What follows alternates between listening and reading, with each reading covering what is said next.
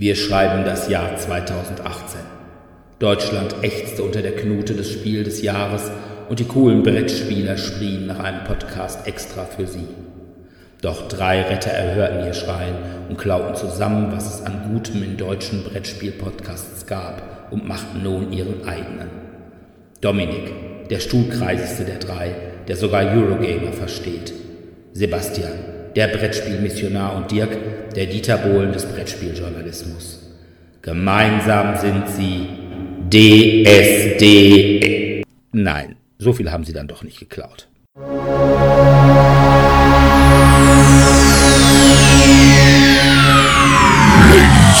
and gentlemen, may I have your attention, please?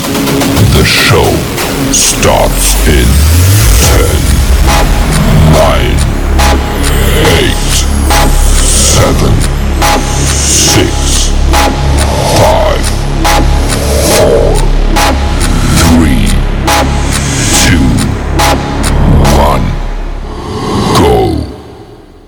Ja, hallo erstmal und willkommen zur 22. Folge von DSD, dem Brettspiel-Podcast. Heute, das haben wir ja schon in der letzten Folge angekündigt, wollen wir einfach mal ein paar Spiele, die wir so in den letzten Wochen durchgekaut haben, vorstellen. Aber zunächst kommen wir zur Medienschau. Und da habe ich in der letzten Zeit als, wie ich schon das letzte Mal sagte, neuer Netflix-Inhaber jetzt auch den Rest von Netflix weggeguckt. Und zwar habe ich diesmal geguckt Dirk Gentlys Holistische Detektei. Äh, Dirk Gentlys Holistische Detektei ist vielleicht äh, allen bekannter als Buch von Douglas Adams, dem Autor von Per Anhalter durch die Galaxis. Diese Serie ist von Max Landis und ist mit Samuel Barnett in der Hauptrolle.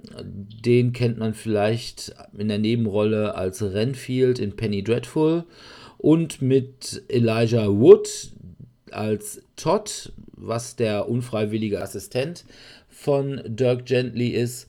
Ja, der ist äh, allen wohl bekannt als Frodo.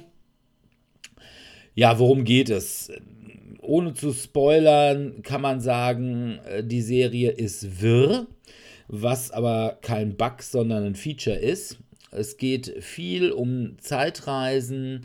Es geht viel darum, dass Dirk Gently, der holistischer Detektiv ist, also auf das Gesamte äh, abzielend, eher so nach der Methode ermittelt, was kütt, das kütt und das wird dann schon Sinn haben. Ja, es geht im Wesentlichen darum, dass jemand Dirk Gently beauftragt hat, seinen in der Zukunft stattfindenden Mord aufzuklären. Ja, der Rest ist, ich sag mal so, kompliziert. Es kommt da eine Art Sekte drin vor. Es geht darum, dass eine entführte Millionärstochter der Geist mit einem Hund getauscht worden ist und vice versa. Dann kommt noch eine Gruppe von Rockern drin vor, die sich offensichtlich von Ängsten ernähren. Wie gesagt, es ist nicht unwirr.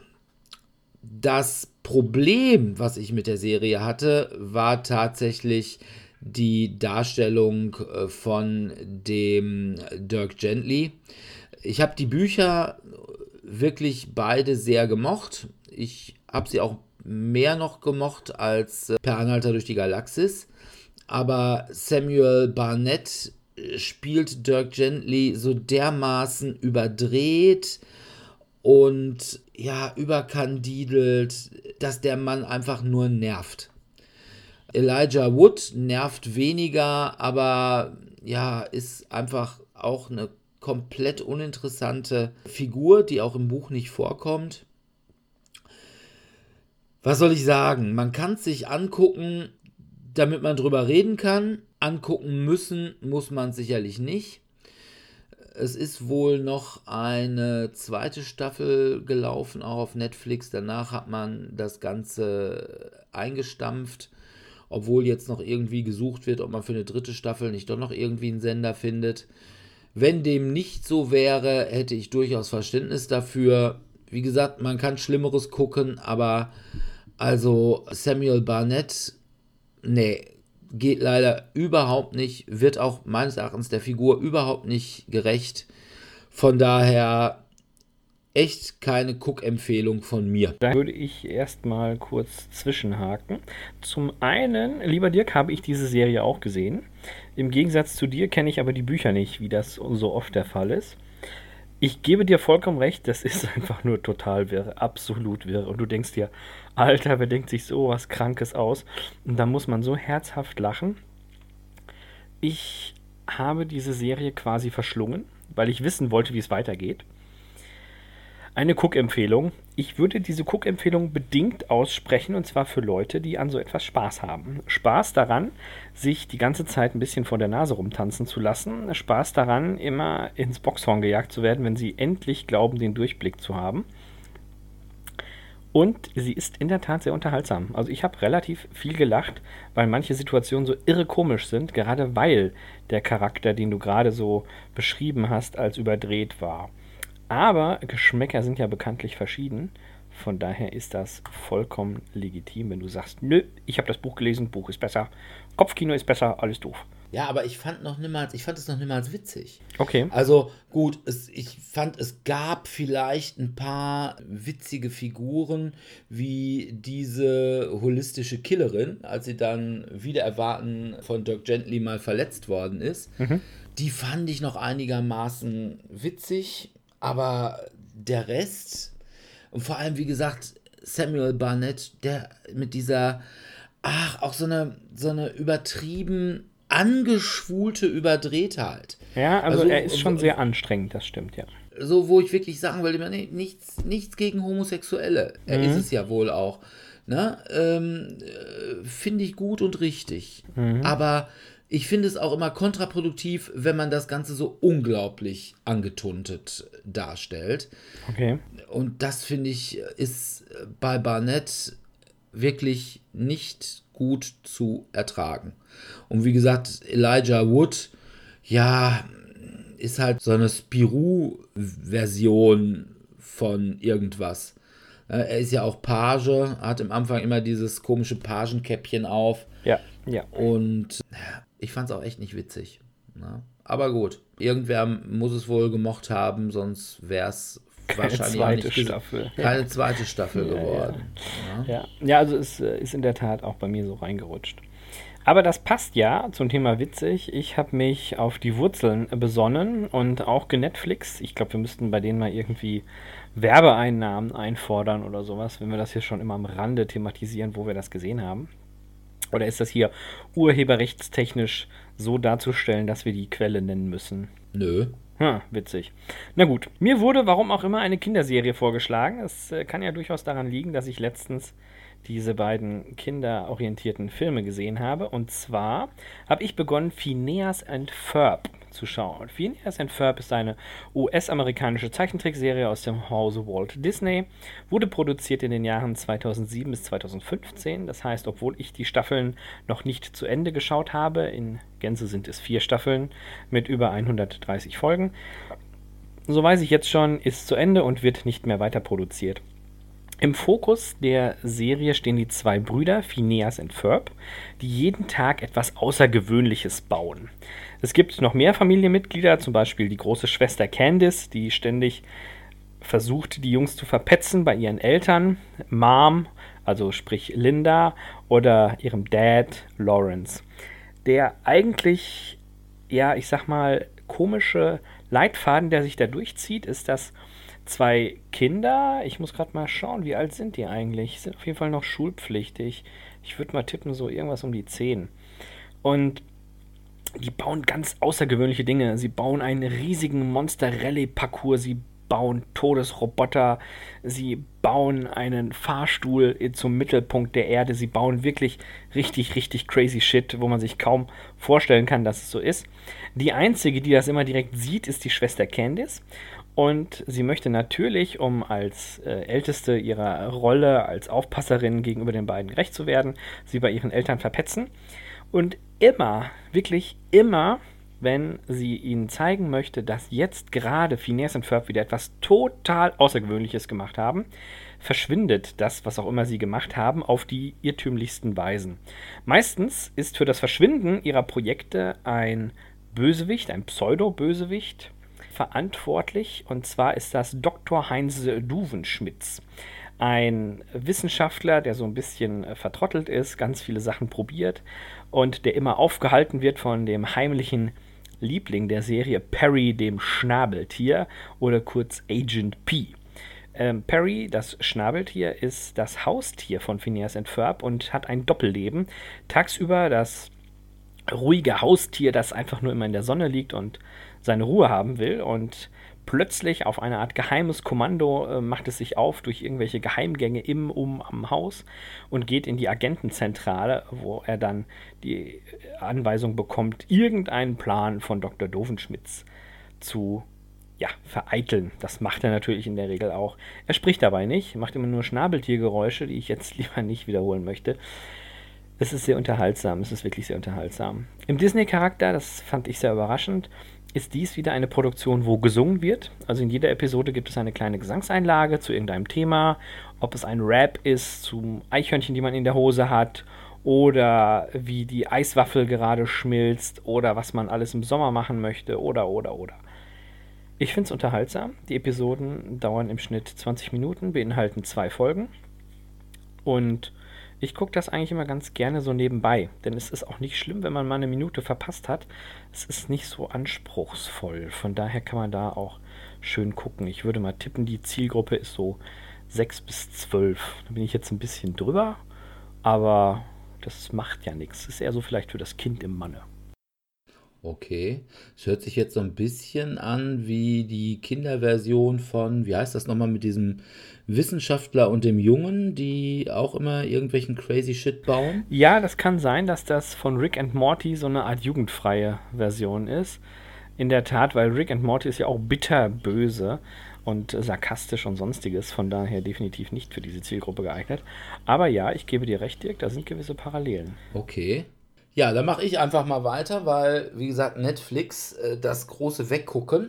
Ich habe gesehen The Alienist äh, mit der deutschen Untertitelung Die Einkreisung mit Daniel Brühl als Psychologen, Dr. Laszlo Kreisler Daniel Brühl, ja, kennt man eigentlich hier in Deutschland gut bei Lenin. Hat auch tatsächlich mitgespielt First Avenger, Civil War als Baron Simo. Ist also einer der deutschen Schauspieler, die es auch mal international zu ein bisschen was gebracht haben. Dann war dabei Luke Evans als Moore. Der spielt eine Art Pressefotografen der analogen Art. Der ist nämlich ein ja, Illustrationszeichner, unter anderem für die Zeitung. Dann kommt drin vor eine Sarah Howard, das ist die erste Frau bei der New Yorker Polizei, sowie als neuer Polizeichef Teddy Roosevelt, der spätere Präsident der USA und noch zwei Polizisten die Brüder Isaacson, ihres Zeichens Juden. Das Ganze spielt in New York im Jahr 1896, was so die große Zeit der Korruption in New York ist. Es gibt relativ viele Einwanderer. Die Iren haben sich in der Polizei breit gemacht. Das ist so die Zeit der Tammany Hall, falls das einem was sagt. Ist im Übrigen auch ein Brettspiel. Und es geht darum, dass ein Serienmörder sein Umwesen treibt und eben Dr. Laszlo Chrysler mit eben Moore, mit Sarah Howard und den Isaacsons versucht, diesen Serienmörder auf die Schliche zu kommen. Es ist also so eine Art Criminal Minds in 1896. Die Serie ist ganz gut, recht spannend, die Charaktere sind gut und ich mag halt einfach irgendwelche Dinge, die äh, im 19. Jahrhundert spielen. Kostüme sind geil, das gesamte, ich sag mal, Flair dieser Einwandererstadt New York kommt wirklich gut rüber. Die Schauspieler sind gut. Daniel Brühl spielt diesen Laszlo Kreisler unglaublich ja, eigentlich unsympathisch, was aber daran liegt, dass er halt auch behindert ist, was am Anfang gar nicht so durchkommt. Einfach eine gute Serie. Also sind zehn Folgen. Er hat wie die meisten Netflix-Serien, die über zehn Folgen sind, in der Mitte einen leichten Hänger. Vielleicht sollte Netflix einfach mal sagen, okay, wir produzieren ab jetzt nur noch Serien, die acht Folgen lang sind. acht Folgen, ja und äh, die dann eben durchgehend äh, gut sind. Und äh, ja, ansonsten, man kann sie sich wirklich gut angucken. Ist also von mir eine klare Empfehlung. Schön. Stimmt, habe ich auch gesehen, fand ich auch nicht schlecht, ja. Was du nicht alles gesehen hast, ohne uns das zu sagen. Ja, ich kann ja nicht immer alles erzählen, was ich gesehen habe. Ich sitze mir immer die, die Sahnehäubchen oder die besonders kuriosen Sachen raus. Okay. Ja, ich, Dirk ist halt noch so fasziniert von dem neuen Medium, dass man direkt online gucken kann. Von daher. Ja, ich bin ja auch ein alter Mensch. Wir, wir, wir gönnen ihm die Freude. Ja, so. und das gehört Ach, wie, jetzt kriege ich keine DVD dazu. zugeschickt, das ist ja komisch, ne? Nein, ich, ich, finde ja sowieso, ich finde auch bei Fernsehen, ich finde ja alles irgendwie wunderbar, was über erstes, zweites und drittes Programm rausgeht. Ja, das, das ja, das ist auch schön. Ja, und ich gucke auch nach 12 Uhr kein Fernsehen mehr, weil ich weiß, dann ist Sendeschluss. da kommt das Testbild. Ja, genau. genau. Ja, es ist lustig. Ja, Dominik, was hast du denn Schönes geguckt oder gelesen oder getan oder gemusicalt? Ähm, diesmal kein Musical, aber ich bin jetzt im Oscar-Fieber und habe mir einen der Oscar-Nominierten angeschaut, nämlich äh, Green Book. Ihr werdet jetzt wahrscheinlich wissen, ob er einen der fünf Oscars, die, für die er nominiert ist, bekommen hat oder nicht. Ich tippe mal bei den meisten eher auf nicht, aber das heißt nicht, dass der Film schlecht ist. Worum geht es in dem Film? Im Green Book geht's basiert auf einer wahren Geschichte. Da wäre der Türsteher Tony Lip, wird aus, auch aus seiner Perspektive erzählt, ist so ein Italo-Amerikaner aus der Arbeiterklasse, so ein bisschen Türsteher, arbeitet so in Clubs und haut dann gerne mal drauf. Und jetzt sein Club wird renoviert und deswegen ist er jetzt für ein paar Monate arbeitslos und findet dann aber einen Job als Chauffeur für einen schwarzen Jazzmusiker, Don Shirley. Ja, er sei eigentlich selber jetzt so nicht so den Schwarzen übermäßig angetan, soll ihn jetzt begleiten, während er auf eine Tour durch den Süden geht. Und da der Film Anfang der 60er Jahre spielt, ist das da gerade im Süden so mit den Rassenfeindlichkeiten immer noch nicht ganz so nett gewesen. Und deswegen wollte er eben auch so einen Schlägertypen wie eben diesen Tony Lip haben. Es entwickelt sich dann halt ein Roadmovie und man kann eigentlich also es, vieles ist sehr erwartbar. Also der, der Tony ist natürlich eben so ein, eher so ein einfacher Typ, soll dann immer schön Briefe schreiben, kann er natürlich nicht. Ich esse gerade. Ich esse gerade Eier. Ich trinke dazu eine Limo und so weiter. Kommt dann in seinen Texten vor bis ihm dann mal auch Don Shirley dabei ein bisschen unter die Arme greift.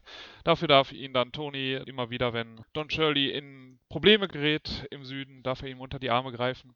Und ja, so entwickelt sich halt so ein halt durch diese Gegensätze, die halt sind, also er, der Don Shirley, halt so ein sehr hochgestellter Jazzpianist, der halt bei den Galen dann immer bei den Weißen eingeladen wird, bei den reichen Weißen, aber dann nicht bei den reichen Weißen dann auch essen darf, sondern dann eher irgendwo hinten in der Kammer sitzen muss.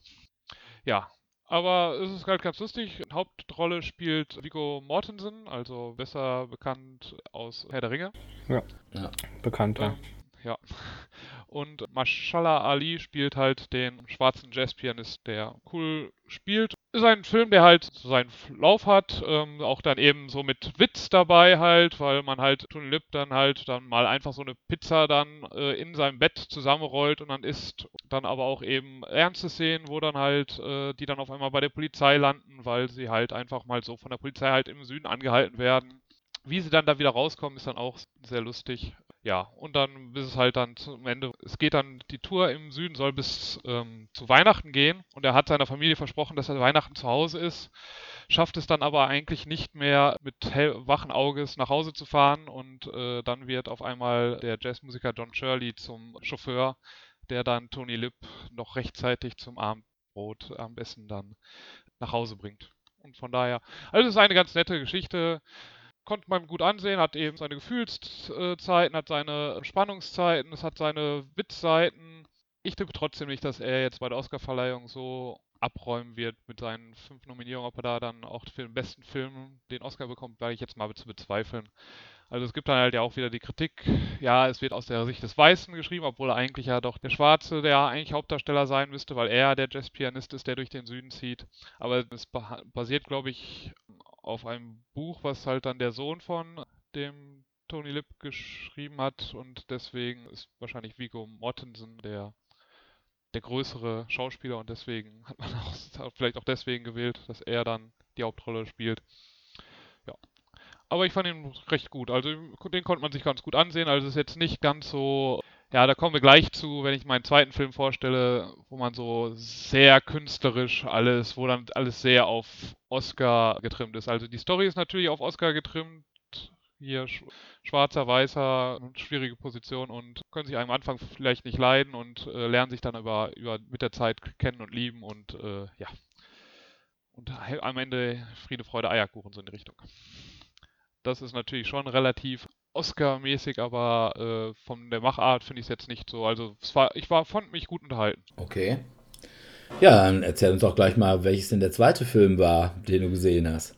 Der zweite Film, äh, der hat schon seinen Oscars bekommen, auch eben für besten Film, nämlich den habe ich bei Netflix gesehen. Das war Birdman oder die unverhoffte Macht der Ahnungslosigkeit. Es spielt eine Reihe von recht bekannten Schauspielern. Michael Keaton, Edward Norton spielt mit, der hauptsächlich Bekanntheit hat aus American History X, ja.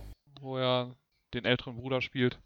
Dann Emma Stone spielt mit Naomi Watts. Von daher recht illustrer Cast handelt von einem Schauspieler, Regan Thompson, eben gespielt von Michael Keaton, der vor langer Zeit den Comichelden Birdman gespielt hat und dadurch mehrere Blockbuster hatte, aber danach eben immer mehr in Krisen geraten ist und möchte sich jetzt nochmal sein, möchte sein Ego jetzt nochmal aufbessern, indem er ein Broadway-Stück von Raymond Carvenlers Kurzgeschichte What We Talk About When We Talk About Love auf die Bühne bringt und ja, das läuft auch eigentlich eher mäßig gut. Was halt diesen Film besonders macht, ist seine Drehart, weil auch wenn er halt über Wochen gedreht wurde, sieht es so aus und haben sie halt eine digitale Schnitttechnik verwendet, als wenn der Film fast in einem Schnitt gemacht worden wäre. Das heißt, es wird dann immer, wenn man von einem Dialog geht zum nächsten, dann läuft jemand weg und man folgt dann der anderen Person und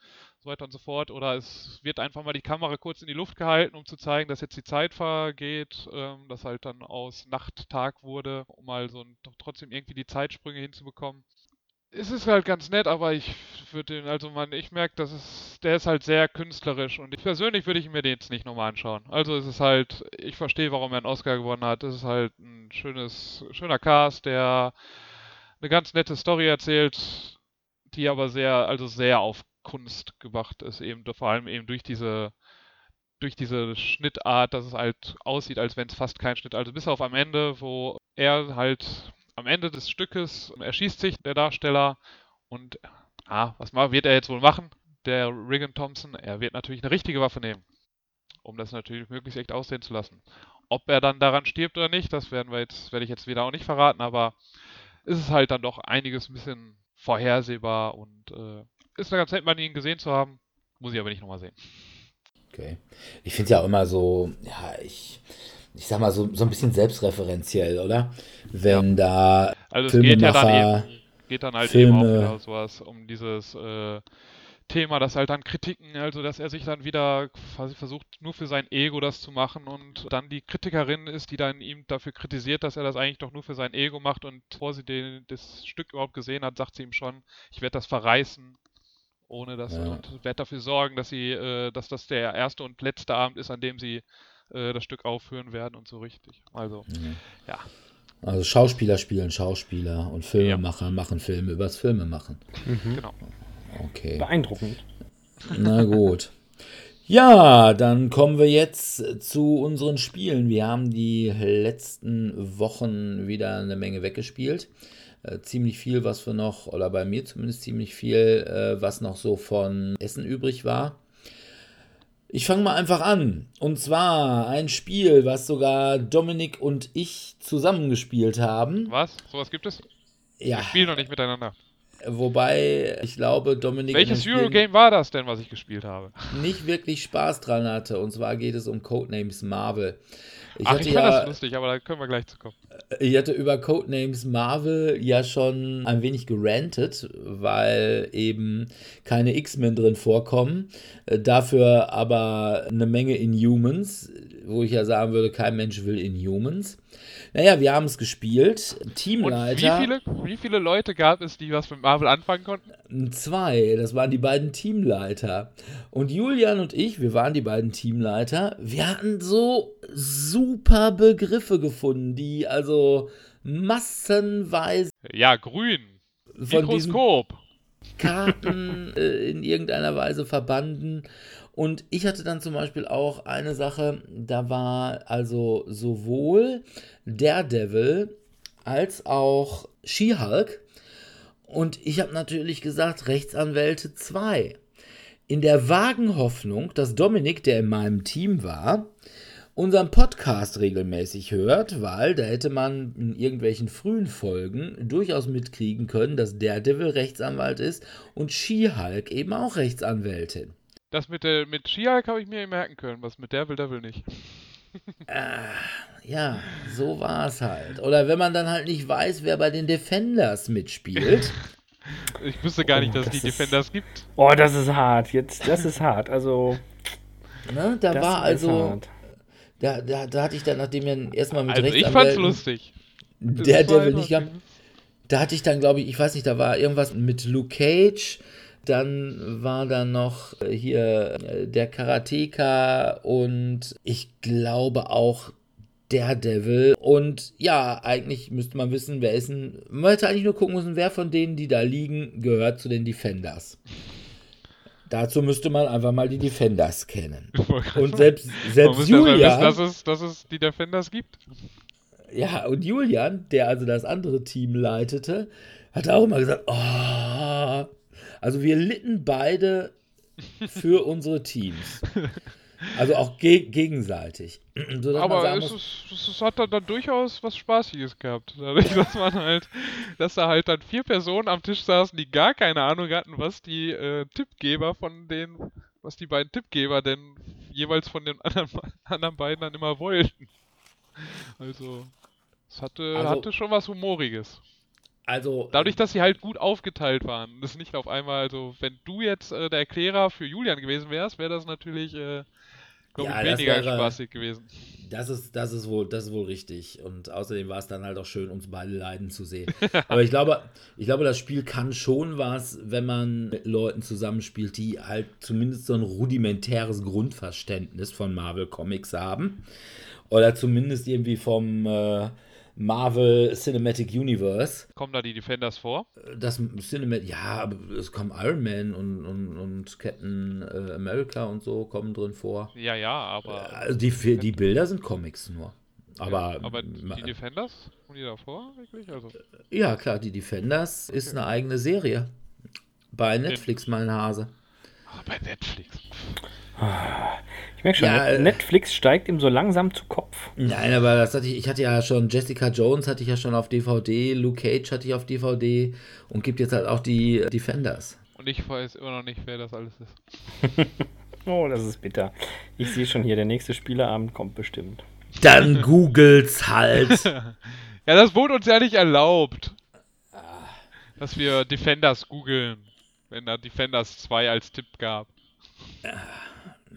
Naja, nee, aber jedenfalls, wie gesagt, wenn man Leute hat, die rudimentär Ahnung davon haben, dann ist es auch als Tippgeber durchaus ein erträgliches Spiel.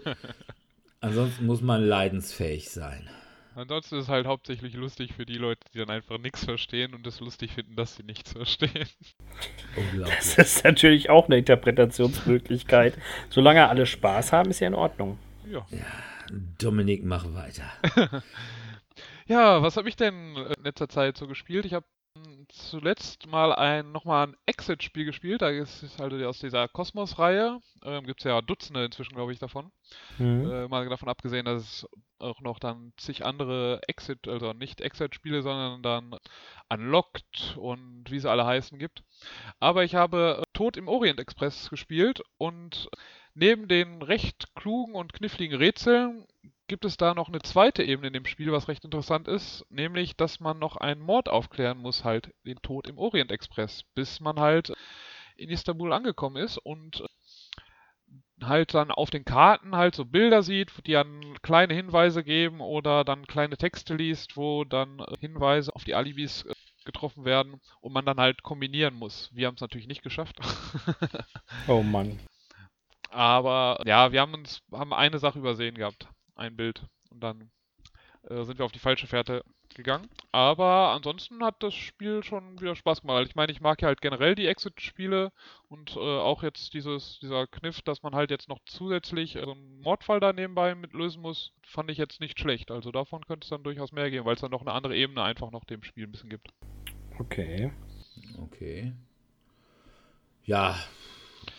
Exit-Spiele, es halt ne? Exit, genau. Ansonsten ist es halt ein Exit-Spiel. Man, entweder man mag es oder man mag es nicht, ne? Also ich glaube, ich habe ja schon Dein- ganz häufig gesagt, Exit-Spiele bin ich ein großer Freund von, wenn man irgendwo reingehen kann, wenn man Dinge sehen kann, wenn man Dinge anfassen kann und äh, Ja, wenn man halt so anfassen einen kann man ganzen... da auch und zerschneiden kann man da auch und äh, Ja, aber ich will halt Räume haben. Ich will, ich will, dass das eher Lab ist. Okay, mehr zum Anfassen. Ja, ja. Also, wie gesagt, dieses, ich, wie gesagt, ich habe ja einmal Deckscape und danach habe ich mir gesagt, nee, das, der Hype, der geht einfach auch an mir vorbei. Wenn ich Kreuzwort rätseln will, dann hole ich mir die Bäckerblume oder die Apothekenrundschau. Apothekenrundschau, ja. Deckscape Sachen, also ich glaube, ich habe auch nur eins davon gespielt, das fand ich bisher am schwächsten, also von den ganzen Ex Escape Room Spielen, also mit äh, Escape Game The Room, wo man dann diese Schlüssel noch dran hat, was da ganz lustig ist, wo man die dann, die man wirklich in so eine Box steckt und unlockt. Ja, ich meine, Unlocked hat immer so prinzipiell ganz nette Geschichten. Die haben ja dann inzwischen jetzt ja auch etwas mit Dinosauriern und dann mit die Zauberin von Oz und sowas gehabt. Also da sind dann die Geschichten besser. Bei Exit sind halt die Rätsel ganz nett, weil man halt häufig eben, also weil man das halt nur einmal benutzen kann, wo man halt was zerschneiden muss und kaputt machen muss und auch beschriften muss und drauf zeichnen muss. Ähm, ja. Mir macht Ich Spaß, fand- aber Ich fand, ich fand schon immer die Rätselseite im Yps damals langweilig. Ja. Okay. Ja, was, was, was habe ich so gespielt? Ich überlege gerade. Also ich habe mir die neue Dominion-Erweiterung gekauft. Habe sie aber noch nicht gespielt. Also von, da, von daher passt das jetzt thematisch nur sehr, sehr am Rande dazu. Was Neues. Äh, Sie ist dafür in meinen wunderbaren, selbst gebastelten Dominion-Kartenkoffer gewandert. Wo ich an dieser Stelle mal doch ein bisschen Schleichwerbung machen muss. Es ist in der Tat ein unglaublich umfangreiches Spiel und wenn man es in einen Kartenkoffer packt, ist es ganz klein und handlich. Was ich nicht bedacht habe, ist, dass diese Karten per se schon ein gewisses Mindestgewicht haben, was dazu führt, wenn man sie in einen Metallkoffer packt, den man für einen geringen Geldbetrag in einem Baumarkt gekauft hat, nicht gerade handlicher und leichter macht. Betonung auf leichter. Handlicher schon, aber nicht leichter. Jetzt habe ich halt einen Koffer und der ist rotzeschwer und steht immer neben meinem Schrank, weil ich ihn nicht ins Regal stellen will. Ich traue mich irgendwie nicht so ganz. Das ist allerdings wirklich wahr. Also ich habe ja auch gebastelt und zwar Ja. habe ich äh, für mein äh, Arkham Horror Kartenspiel habe mir äh, von Ikea ja eben diese Box gekauft und habe da jetzt alles, ich glaube, das Grundspiel und die ersten drei großen Kampagnen sowie eine von diesen Print-on-Demand-Kampagnen drin. Und das ist höllenschwer. Also so Karten, das ist schon. Man Also unterschätzt das. Man unterschätzt das. Workout. einfach, Ne? Aber zu anderen Spielen, wir haben gespielt wieder, Dominik und ich auch unter anderem. Ich weiß schon gar wieder? nicht. Warum? Warum Äh, machen wir denn sowas? Und zwar wieder ein Marvel-Spiel. Und zwar Hail Hydra. Hey Hydra! Mhm. Hail Hydra, genau. Dominik war der Verräter. ja, Als, ich weiß nicht, warst du Spider-Man? Oder? Ich weiß gar Ähm, nicht mehr, wer du warst. nee, ich, es war, in unserem Spiel war es ja leider auch noch nicht so wichtig. Ich glaube, wir hatten ja keine Spezialfähigkeiten, oder? Ja, also wir haben es nochmal ohne die äh, Spezialfähigkeiten gespielt. Ich habe es jetzt auch nochmal mit den Spezialfähigkeiten Ja, ich glaube, äh, dadurch könnte gespielt. es ein bisschen interessanter werden. Aber zu meinem Review kommen wir dann gleich, wenn du fertig vor bist Ja, also ich fand es gar nicht mal so schlecht. Es ist halt ein Social Deduction Game. Und wenn man hier Resistance, äh, der Widerstand auf Deutsch. Widerstand, ja. Also es ist ziemlich ähnlich, finde ich. Nur dass man eben nicht für, wie bei Resistance kann man ja, wenn man ausgewählt worden ist für diese Mission, dann legt man nachher ein Plus oder ein Minus. Je nachdem ist die Mission gescheitert oder sie erfolgreich. Und bei Hail Hydra muss man eben Karten mit Plus- oder Minuswerten in den Pot legen und je nachdem, was dabei rausgekommen ist, ist der Gegner halt besiegt oder eben nicht. Ja, ich sag mal, das etwas mehr Interessantere dabei ist, man hat möglicherweise nichts anderes als Minuskarten. Und auch wenn man kein Verräter ist, muss man eine Minuskarte reinlegen. Jetzt also weiß man, eine ähnliche Mechanik, wie wer es gespielt hat, ähm, Battlestar Galactica, ne? ja Wo genau. man auch äh, mal diese Genau. Plus-Minus-Karten reinlegen kann. Gen genau. Und äh, von daher finde ich sogar eigentlich ein bisschen interessanter als der Widerstand. Äh, Mal ganz abgesehen davon, dass äh, natürlich das Thema ein weit besseres ist. Mit, dem, mit den Sonderfähigkeiten wird es meines Erachtens ein bisschen verwirrender. Ah, Es okay. hat Ja, dann so ein bisschen wie, ich sag mal, wie das normale Werwolf zu One Night Ultimate Werewolf, wo man dann ja auch eben irgendwelche Gesinnungen hin und her schiebt. Man darf unter bestimmte Plättchen gucken und was weiß ich nicht. Es macht die ganze Sache möglicherweise für den Einzelnen interessanter, aber es macht es auch verwirrender. Ich glaube, ich hatte irgendwie, daher- hätte irgendwie Hulk oder sowas, oder She-Hulk oder sowas gehabt und hätte dann immer irgendwie quasi plus irgendwas Positives reinwerfen können, hätte aber dann immer die Stadt auch ein bisschen angegriffen. Irgendwie sowas war das, glaube ich. Also so ein ist gut, kann gut sein in dem richtigen Moment, kann aber eben auch, macht einen auch verdächtig, weil man eigentlich dann teilweise auch, während man halt so kräftig ist, dann auch mit die Stadt in Asche legen könnte. Ich glaube, das Okay. wäre die Fähigkeit gewesen, wenn wir es mit Fähigkeiten gespielt hätten. Du willst sagen, du warst sogar Skihulk und wusstest danach nicht, dass sie Rechtsanwältin war? Doch, ich wusste, dass She-Hulk Rechtsanwältin ist. Ich wusste nur nicht, dass Daredevil Rechtsanwalt ist. Ah, okay. Na Ah, dann das müssen wir aber echt nochmal aufarbeiten. Ja, ich denke ich aber auch. Ich wollte schon sagen, du Depp, du. Ja, das Problem ist halt, dass man halt ja auch hier wieder rausgewählt werden kann, wobei man hier nicht für eine kurze Runde rausgewählt wird, sondern für ein Drittel des Spiels, nämlich bis entweder die Stadt oder bis eben das Monster besiegt ist oder äh, das Spiel vorbei ist. Und Ja. da, man, da man drei, drei Gegner, Hauptgegner immer in dem Spiel besiegen muss, fand ich das raus sein, weil man da wirklich in der Zeit dann gar nichts machen kann. Man äh, kann nicht mit abstimmen, man kann nicht mit, man kann, ist eigentlich dann komplett unbeteiligt. Das war ein bisschen wenig zufriedenstellend, fand ich. Auf dieses Argument, da habe ich tatsächlich auch drüber nachgedacht. Aber auf der anderen Seite ist es bei Resistance denn anders. Wenn alle sich darauf geeinigt haben, dass du der Verräter bist, dann kriegst du auch keine Schnitte mehr. Ja, du darfst noch abstimmen. Aber wenn alle denken oder sich alle darauf geeinigt haben, du bist der Verräter, dann ist dein Abstimmungsergebnis halt Lulu. Ja, so ist das. Ja? Ne? Du bist der Buhmann, Und ab Ene, da Mene, Mu und weg bist du. Ja, und ab da kommst du auch nicht mehr mit in eine Mission. Also von daher ist Hydra eigentlich sogar ehrlicher, weil es sagt, okay, du bist jetzt raus.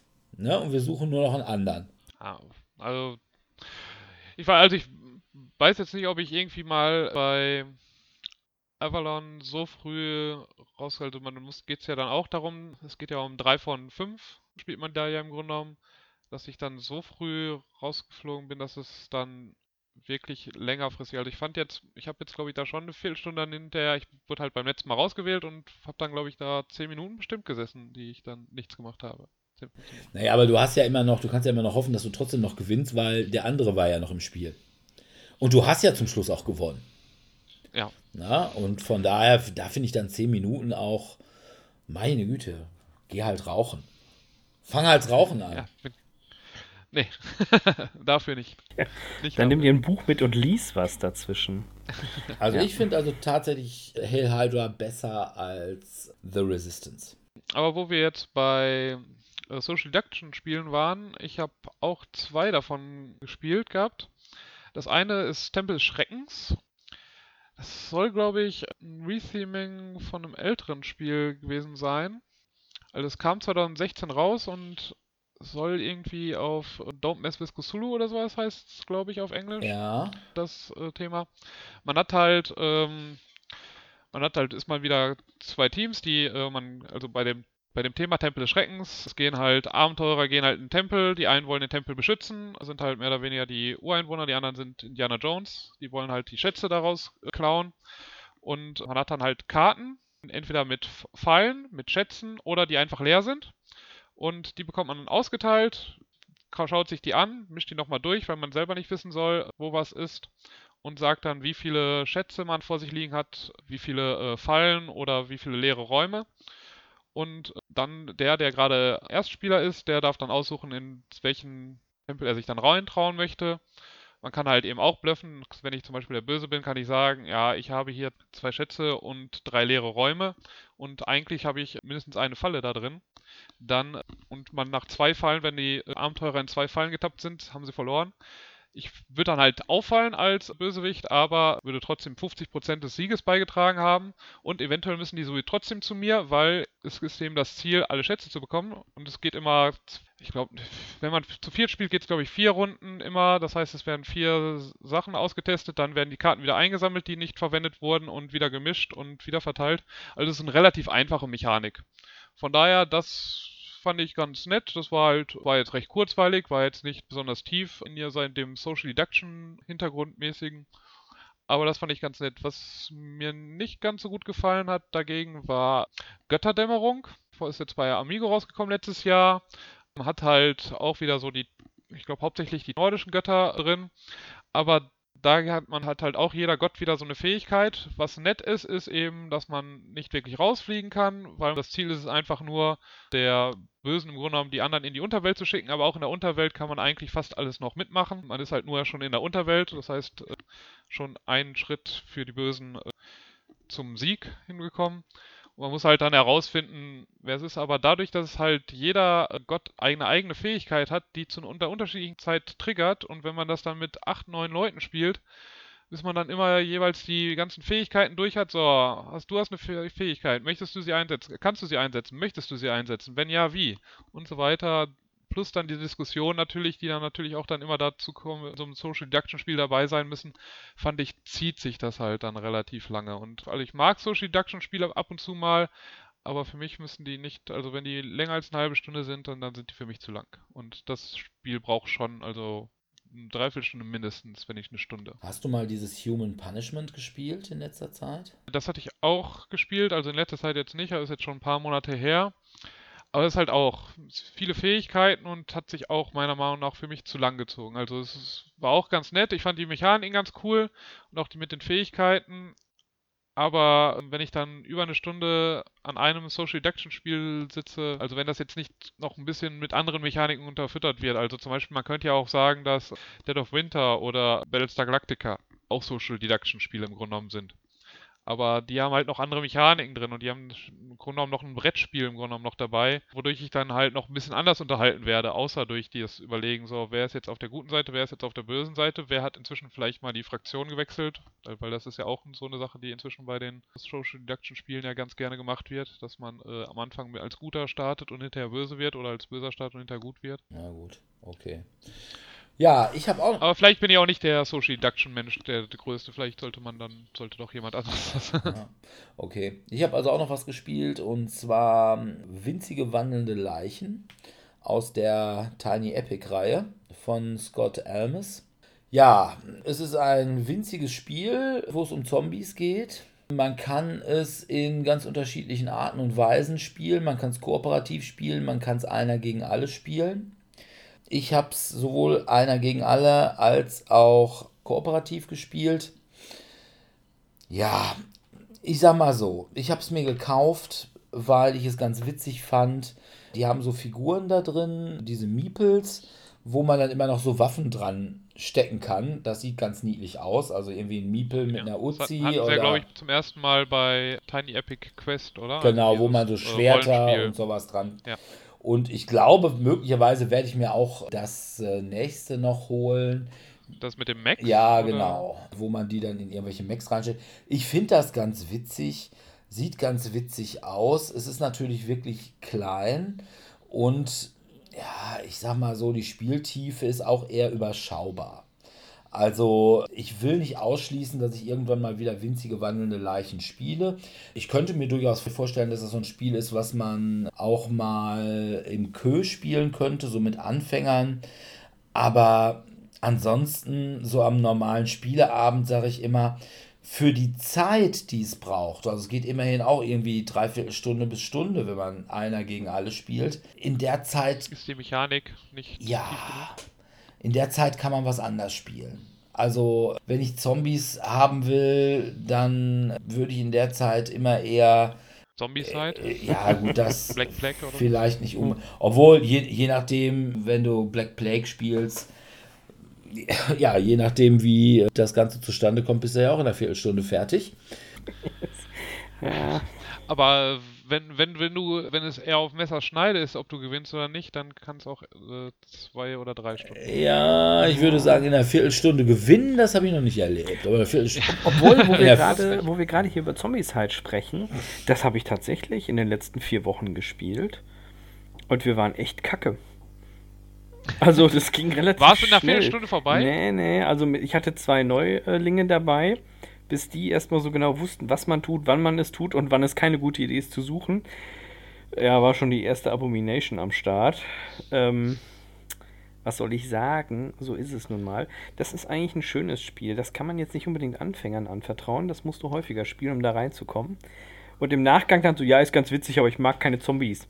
Ich mir, was stimmt nicht mit dir? Warum sagst du das mir erst jetzt? das wäre so vorher eine ganz gute Information so, so, gewesen. so kleine, kleine Hinweise. Und ich sag dann, diese subtilen, gefühlten 12.000 Schachteln mit der Aufschrift Zombie-Side, die hier im Spieleschrank rumliegen, da bist du nicht auf die Idee gekommen, dass das was mit Zombies zu tun hat. Ja, doch, aber ich dachte mir, ich gucke erst mal. Aber dann dachte ich mir doch, nee, ich mag einfach keine Zombies.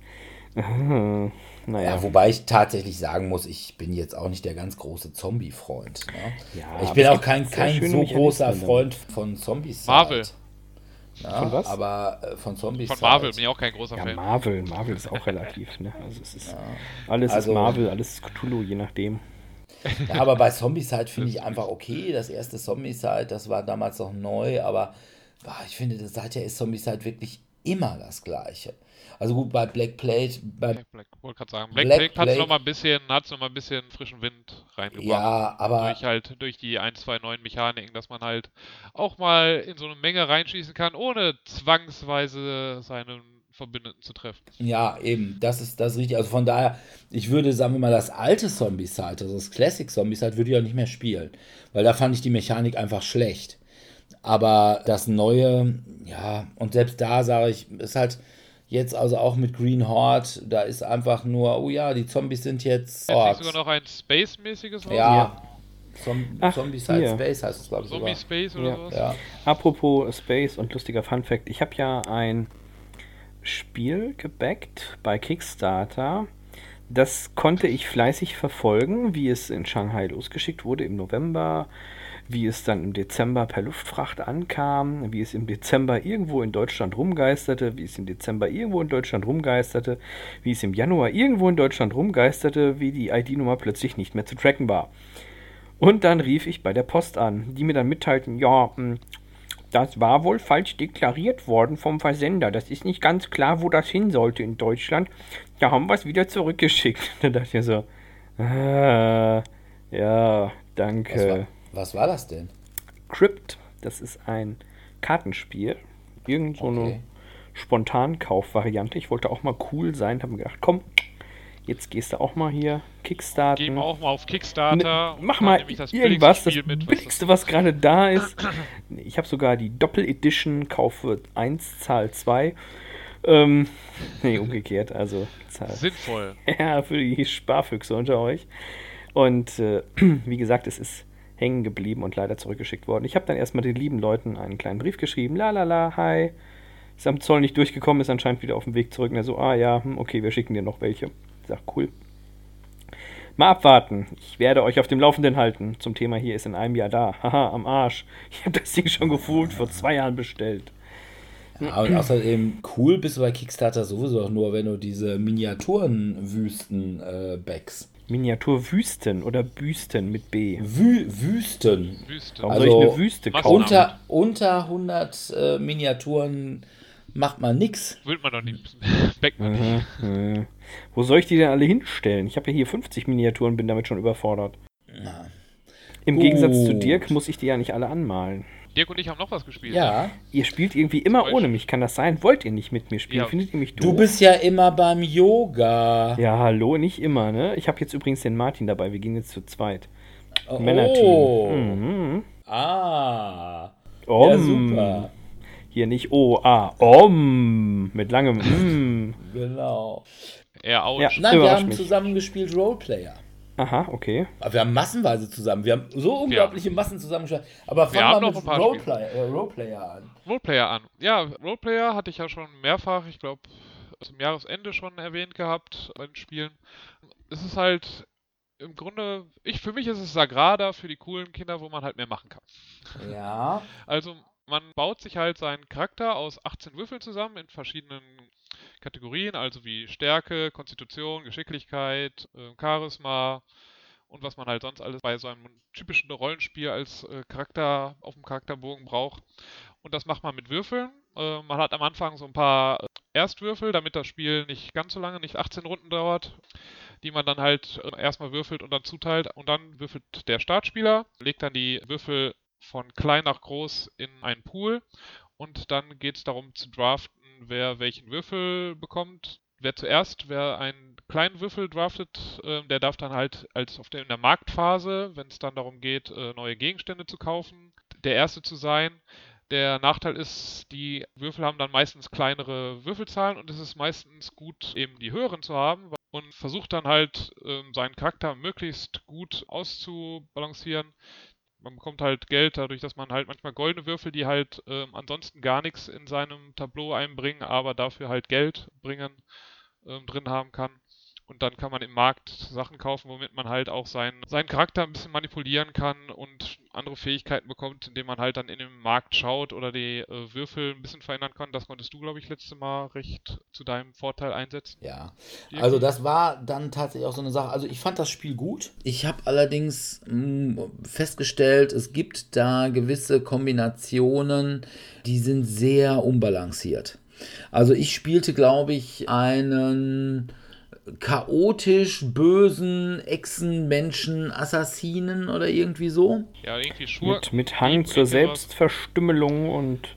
Aber du hattest so eine spezielle Fähigkeit, die sehr, sehr stark Ja, war. ich hatte eine spezielle Kombination. Und zwar hatte ich die eine Fähigkeit, ich musste bei der Gesinnung, kommt es immer so drauf an, je nachdem, was für Fähigkeiten man ausspielt, da verändert sich die Gesinnung höher. Und ich hatte aufgrund meiner, meiner Gesinnung, chaotisch böse, die Eigenschaft, dass ich meine Gesinnung nie verändern musste. Das heißt, die musste ich einmal kurz nach rechts unten, also da, wo chaotisch böse ist, manövrieren und dann blieb sie da. Und dann hatte ich eine Fähigkeitenkarte, mit der ich immer meine Würfelergebnisse um zwei erhöhen konnte. Und zwar in jeder Runde konnte ich irgendeinen Würfel in meinem Tableau um zwei hochsetzen. Das war extrem mächtig. Das hätte zwar normalerweise immer dazu geführt, dass ich meine Gesinnung verändert hätte. Oder irgendwann halt deine die Fähigkeit nicht mehr einwenden setzen könntest, Weil ich weil du eigentlich ja irgendwie- dann immer nach links gehen musst. Genau, weil ich irgendwann so gut gewesen wäre, dass es besser einfach nicht mehr geht. Aber ich musste das halt nicht machen, sodass ich wirklich jede Runde einfach meine zwei Punkte kriegen konnte. Und deswegen habe ich euch ja auch einfach, ich glaube sogar ziemlich weggeblasen. Es war Ja. schon ein sehr großer Abstand, dadurch, dass ich wirklich alles, ja, auch dann setzen wir mal. Und das habe ich ja so in der Mitte des Spiels gekriegt. Ne? Also Okay. gar nicht mal so ganz am Anfang. Und das war halt, äh, ja, es war ein bisschen unbalanciert. Also als ich diese Karte hatte, hattet ihr im, im Wesentlichen keine Chance mehr.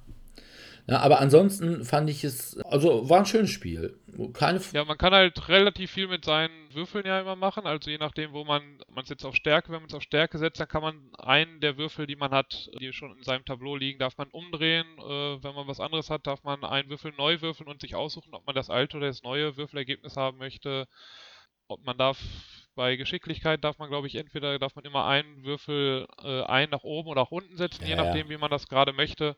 Dadurch hat man relativ viele Möglichkeiten, die Würfel zu manipulieren, wobei das am Ende halt weniger wird, weil man halt schon in vielen Sachen halt schon voll ist und dann halt die Fähigkeit nicht mehr nutzen kann. Also wenn ich drei Würfel bei Stärke habe, kann ich kein, kann ich keinen Würfel mehr umdrehen. Ja, gut, das, das kann sein. Also, wie gesagt, ich finde es durchaus ein schönes Spiel. Ob ich sagen würde, es ist das bessere Sagrada, kann ich nicht sagen. Ich mag halt Sagrada auch schon sehr. Was ich allerdings sagen würde, ist, Sagrada ist das besser aussehende Roleplayer.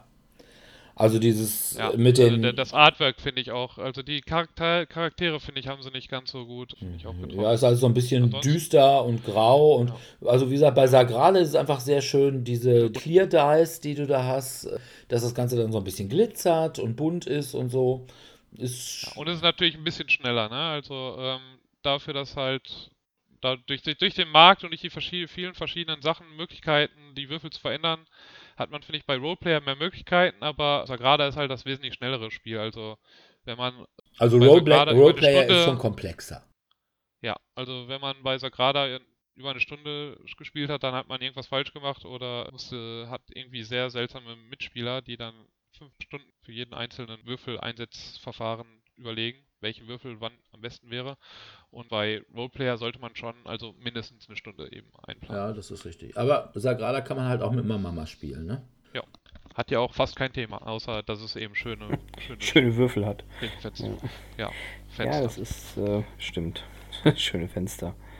Ja, Und dann haben wir noch zwei Spiele zusammen gespielt, Dominik und ich. ich finde das furchtbar, dass ihr immer miteinander spielt und ohne mich. Also irgendwas läuft doch hier schief. ja, du musst wesentlich häufiger mal zu unseren Spielern. Genau. Ja, ich merke schon Äh, hier. Ja. Wir laden immer die Leute ein, aber selbst einer aus der Gruppe kommt nicht. Ja, das ist hier der Quoten äh, nicht da seiner. Also irgendeiner muss ja der Buhmann sein. Und da ihr immer so hier Honey Sunny seid, so hier alles immer Wölkchen, habe ich mich halt geopfert und bin in letzter Zeit nicht so oft da. Aber ich gelobe Besserung. Also hier jetzt auch an die Community. Ich gelobe Besserung. Okay, aber die beiden Spiele, die wir gespielt haben, war das erste Just One. Und äh, ja, ich muss sagen, hab Ein kooperatives Partyspiel. Ja, und ich muss ehrlich sagen, ich hatte, als ich das erstmalig von dem Spiel gehört habe, erstmal gesagt, oh, was soll das denn sein? Fand das eher so, geht so. Aber ich hatte mordsmäßigen Spaß.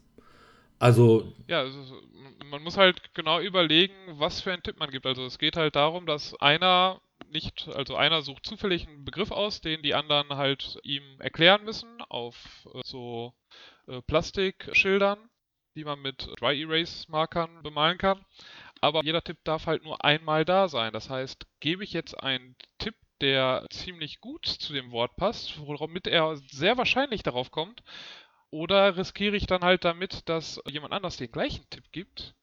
Und da muss ich, müssen wir beide unseren Tipp wegwischen, weil es darf halt nur jeden Tipp nur just one, nur einmal geben. also, Und äh, da muss man schon dann immer ein bisschen überlegen, ob man da ein bisschen manchmal doch um die Ecke eher denkt, einen Tipp zu geben, oder ob man eher direkte Tipps versucht zu geben. und das war dann teilweise sogar so, dass also, also bei Julian und mir, wir hatten dann extrem abseitige Hinweise, aber die dann auch noch gleichzeitig. Weil wir beide dachten, boah, das hat bestimmt gar keiner. Dann denkt so, so bescheuert kann doch keiner denken. Und dann hast du doch noch jemanden, der, der auf diese Referenz kommt oder so. Und nur die naheliegendsten Sachen, die hatte dann irgendwie nachher keiner mehr. Also, es war, ich weiß gar nicht, wir hatten irgendwann mal eins, da hatte, hatte irgendjemand nur ein Wort und das hatte so gar nichts mit dem Thema zu tun. mit dem zu tun. Ja. Also da muss man schon aufpassen, dass man der und dadurch skaliert sich das Spiel, wobei es, es macht schon mit, glaube ich, mit mehr Leuten mehr Spaß, weil du dann häufiger was wegradierst. Mit weniger hast du dann hast weniger Wahrscheinlichkeit, dass was wegradieren muss, aber kannst dann, weil halt weniger Tipps da sind, hast du halt auch äh, weniger Tipps, die halt doppelt sein. Ja. Also, wie gesagt, fand ich ein ganz hervorragendes Spiel. Also selten, dass ich beim Partyspiel wieder mal äh, so viel Spaß hatte. Das andere Spiel, was wir gespielt haben, war Shadows of Amsterdam. Ich weiß bis heute nicht, warum das Spiel Shadows of Amsterdam heißt. bis auf das ein paar Artwork-Sachen mit Autul. Äh, ja, ich wollte gerade sagen, und hier mit diesem Mais. Grachten oder Mit sowas, diesem äh, Maischenhütchen. Ansonsten sind das ja alles irgendwie Ja. Tiere. Und ja, das Ganze auch irgendwie in einer so einer Hardboiled-Krimi-Geschichte, so mit Rockern und irgendwelchen Gangs und hast du nicht gesehen. Aber auch das Spiel fand ich eigentlich ziemlich gut, muss ich ehrlich sagen.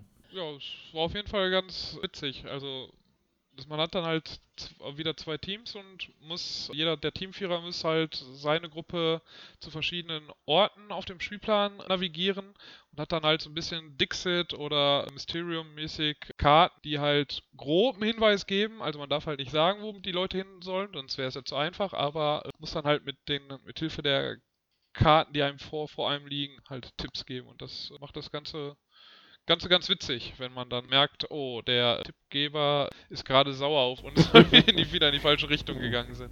Also, wie gesagt, das ist schon so ein bisschen Mysterium auf Speed. Also man darf ja halt, weil es eben zwei Teams ist und man halt das im Grunde genommen in Echtzeit spielt, also ohne dass es halt Runden gibt, muss man sich da schon ein bisschen schneller überlegen. Also da darf der Geist nicht so wie bei Mysterium, da kann der Geist ja schon mal fünf Minuten brauchen, bis er jemand wieder eine Karte gibt.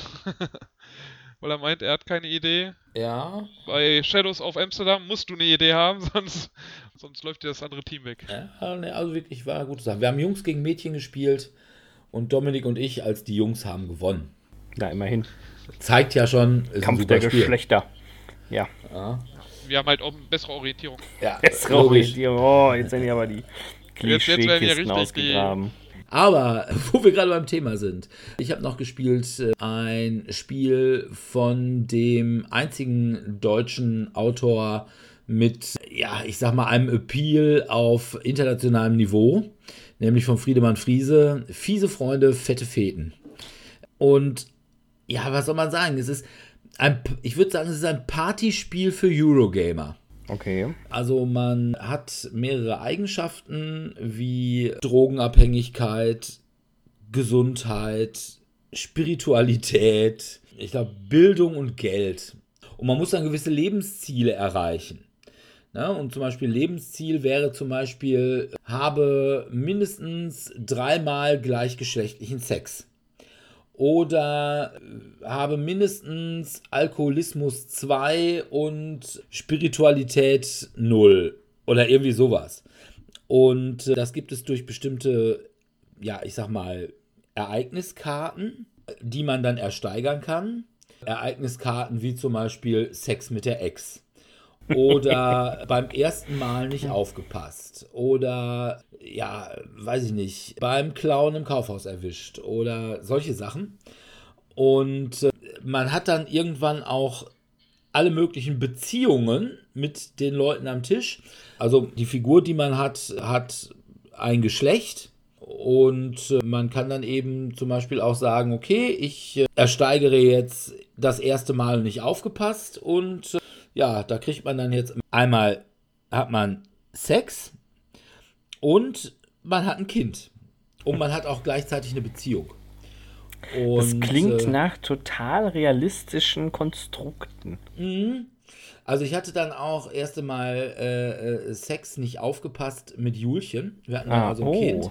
Aber sie hat mich dann auch direkt verlassen, die untreue Gurke. Tussnelde. Ja, ja.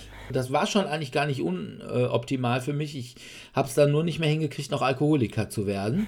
Ja, Ähm, das äh, ist auch manches Lebensziel, in der Tat. Und äh, Mike hat dann mit äh, irgendwie zum Schluss noch dreimal äh, gleichgeschlechtlichem Sex gewonnen. Äh, Es ist einfach ein wirklich sehr, sehr lustiges Spiel.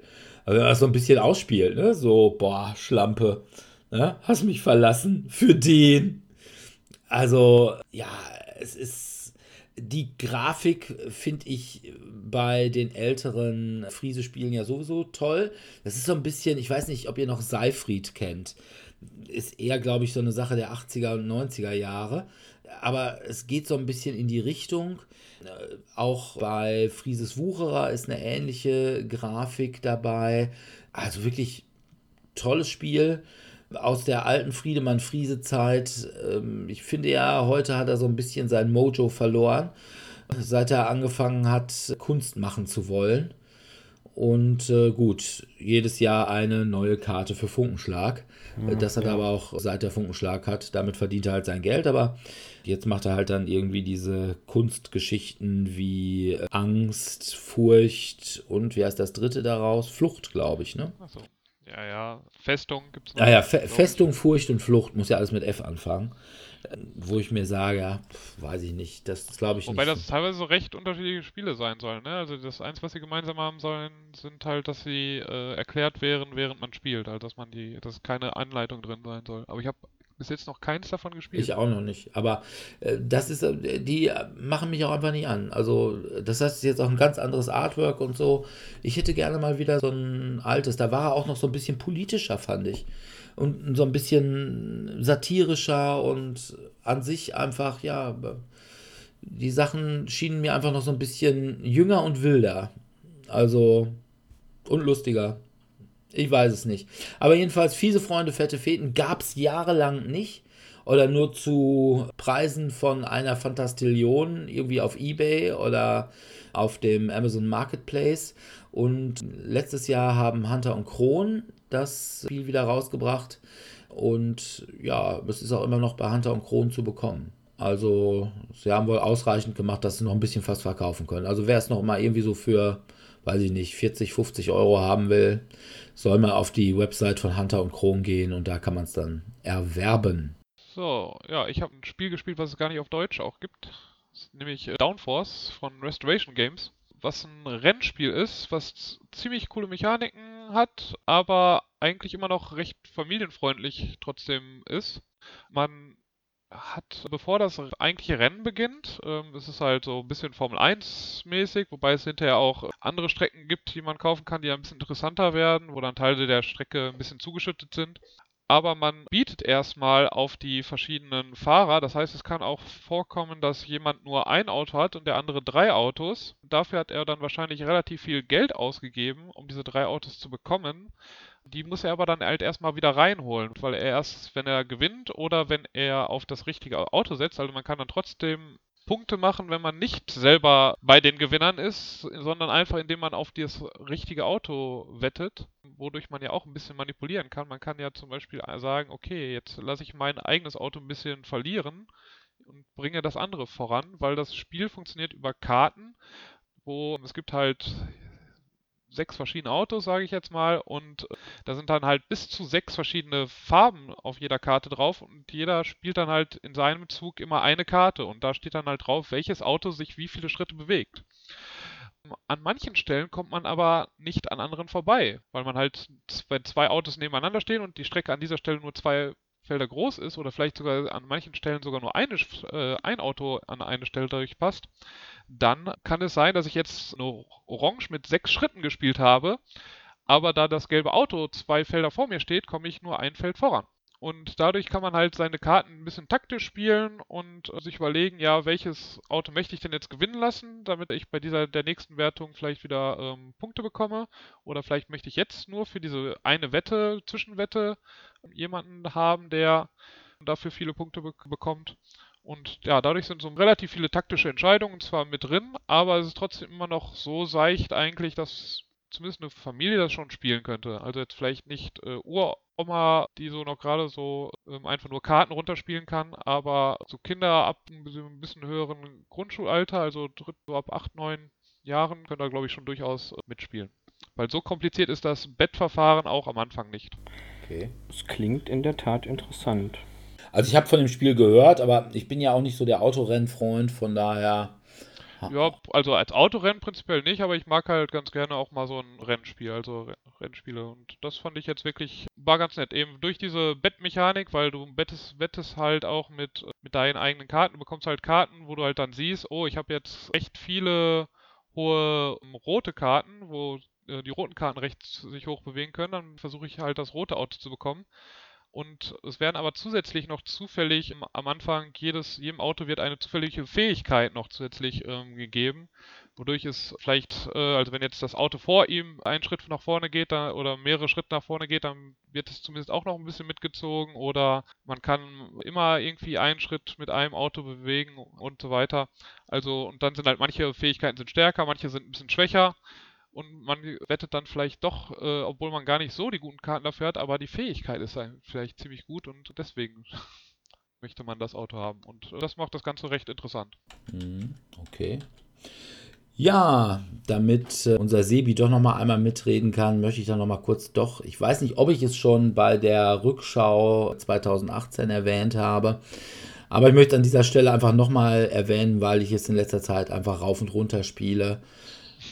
Menara. Was wir alles, was wir alle mal gespielt haben. Genau, Menara ist ein Spiel, wo man mit äh, Säulen Tempel baut. Und zwar müssen diese Tempel möglichst hoch gebaut werden, oder beziehungsweise irgendwann müssen sie zwangsläufig ziemlich hoch gebaut werden. Man muss Karten ziehen mit Bauplänen und die sagen einem dann, wie viele Säulen man auf den verschiedenen Tempelebenen platzieren muss. Auf diesen Tempelebenen sind immer Bauplätze für Säule und die haben eine bestimmte Farbe. Und da darf natürlich dann immer nur eine Säule in der gleichen Farbe drauf. Ja, wenn man das nicht kann, muss man die Karte quasi als zusätzliche Etage anlegen. Also muss dann also eine Etage mehr bauen. Das Ganze wird nach oben hin, es lappt ins Wackelige. Und man kann es durchaus schaffen, wenn man relativ geschickt ist und äh, ja, eine ruhige Hand hat. Dominik Was? ist da eher geht so. Was? Das liegt einfach daran, dass die Tische im Tellurien wackeln. Ja, aber Ah, nur ja. manche, nicht alle. Ja. Ja, es sind immer meine, Immer deine, ja, das erklärt einiges.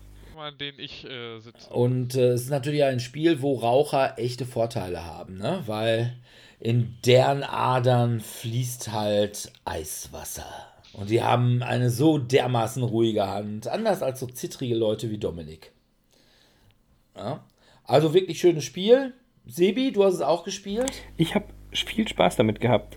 Ich finde, es ist ein sehr schönes Absacker- oder Warm-up-Spiel. Man kommuniziert miteinander, man kann ein bisschen fachsimpeln.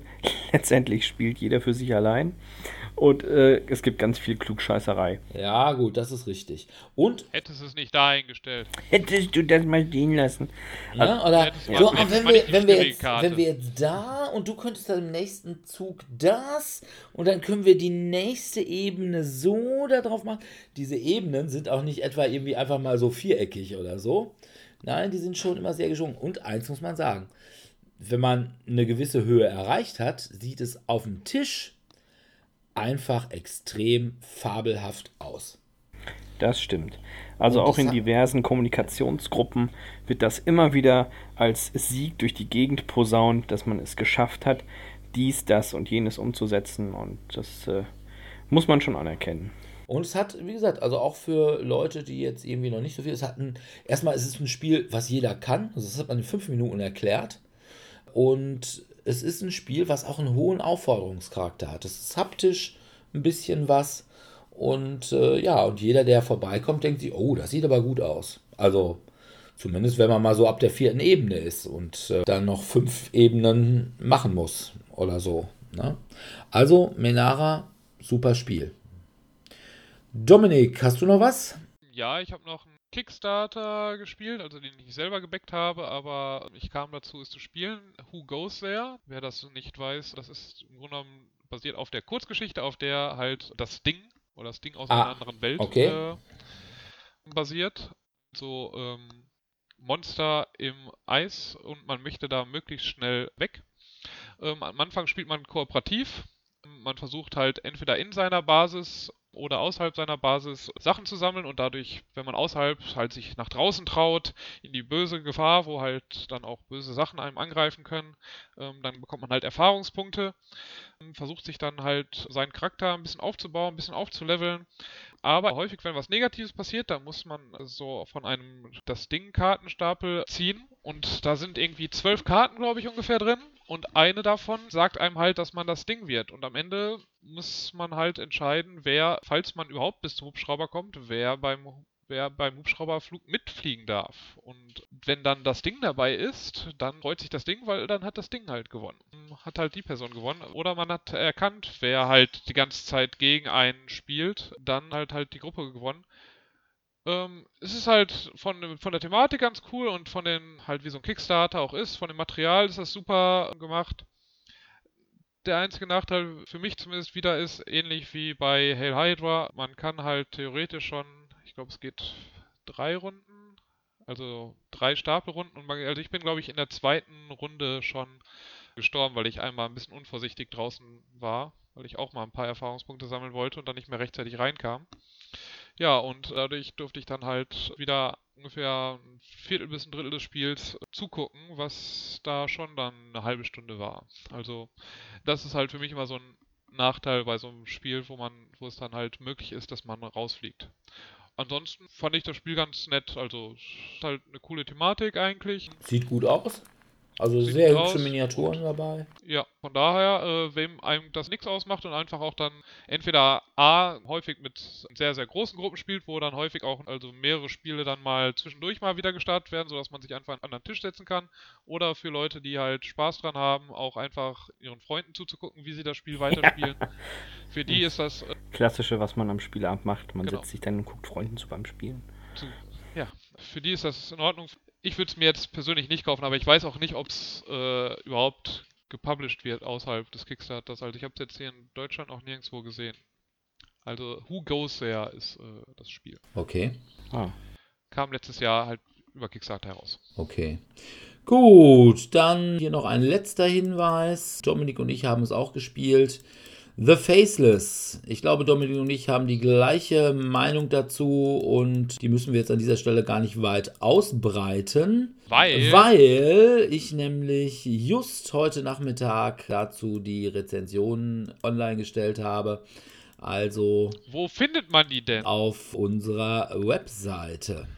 Die lautet dsd-brettspielpodcast.wordpress.com. Genau, super. DSD Brettspiel Podcast alles zusammengeschrieben und dann .wordpress.com. Also an der gleichen Stelle, wo ihr so ihr nicht über iTunes uns runterladet, auch den Podcast Oder kriegt. Podcast.de, äh, genau. Äh, Podcaster.de, genau.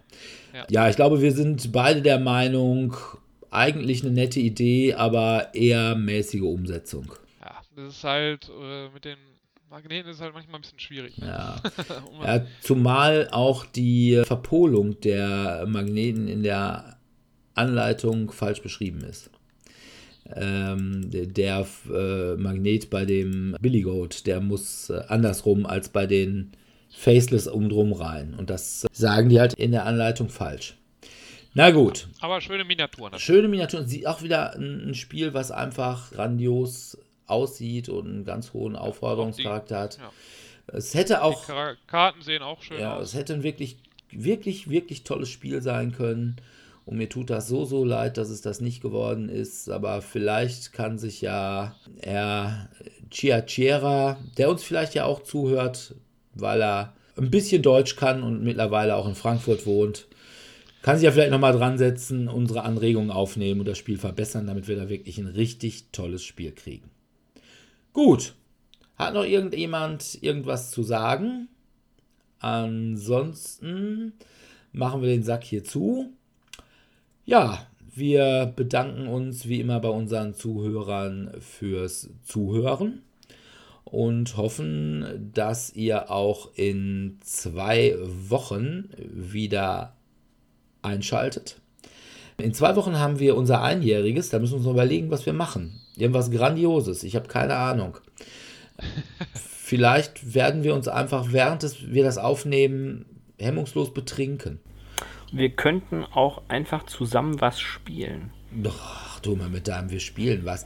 Also ich finde schon, watch it. Wir haben jetzt mal genug gespielt. Oh Mann. Dann ich können finde, wir ja auch mal versuchen, irgendein Podcast-Thema zu wählen, das genau nichts mit Spielen zu tun hat. Das können wir natürlich auch machen.